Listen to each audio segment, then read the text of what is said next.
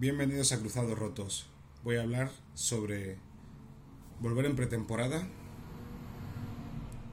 mientras te estás recuperando de una lesión de larga duración.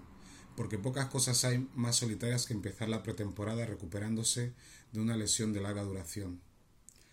Notas que estás mejorando hasta que ves cuánto te falta para meterte las palizas que se están metiendo tus compañeros en pleno mes de julio. Mientras estás haciendo ejercicios específicos de readaptación, digamos por ejemplo de tu rodilla, tratas de visualizarte dentro del grupo. Pero hay un dolorcito que parece que te acompañará toda tu vida. Tranquilo, es como la juventud. Un día se irá, no tengas prisa en verte más viejo. Cuando llegas a un equipo, siempre hay un jugador recuperándose de una lesión de ligamentos nunca lo has visto jugar. Desde el primer día es el lesionado. O es muy dicharachero o está apagado, desesperanzado. Llegan caras nuevas y este año por primera vez en tu vida eres ese jugador que parece que lleva lesionado de toda la vida.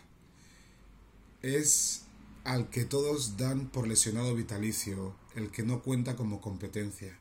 Me viene a la cabeza Dani Rodríguez, es compañero en el Southampton. Lo encontré recuperándose de una rotura de ligamentos cuando fiché por el Southampton. Un joven portugués que desbordaba alegría. Tenía sonrisas para todo el mundo.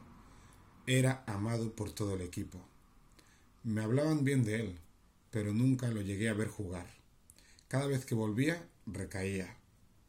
Se lo tomaba con buen humor, pero era doloroso ver a una persona tan buena pasar por tantas adversidades. Llegaba el primero a entrenar, se iba al último. No tenía problemas en llevarte a casa si no tenías coche. Los trabajadores del club le tenían en un pedestal. Los cocineros le traían pastelitos portugueses.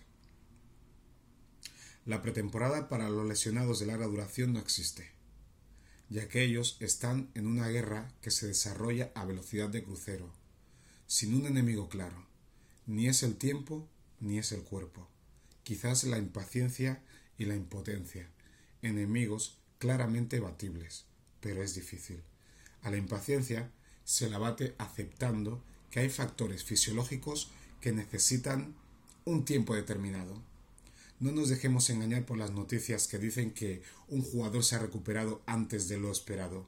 Eso es mentira. El equipo médico da unas fechas infladas para curarse en salud y trabajar con margen. Los milagros en estos casos se pagan. En cuanto a la impotencia, poco puedo aportar. Quizás valga con dejar un poquito de lado el ego y convertirse en agua, como Bruce Lee. Él decía, vacía tu mente, sea morfo, moldeable, como el agua, si pones agua en una taza, se convierte en la taza. Si pones agua en una botella, conviértete en la botella. Si la pones en una tetera, conviértete en la tetera. Sé agua, amigo. Estar lesionado no es tan malo como parece, hazme caso. Es peor estar enfermo, y cuando se deja el fútbol se entiende mejor lo que digo. Estas palabras no creo que puedan consolar a alguien que lleva cuatro meses lesionado, pero son las únicas que tengo. Saludos, Fútbol B, Cruzados Rotos, el blog.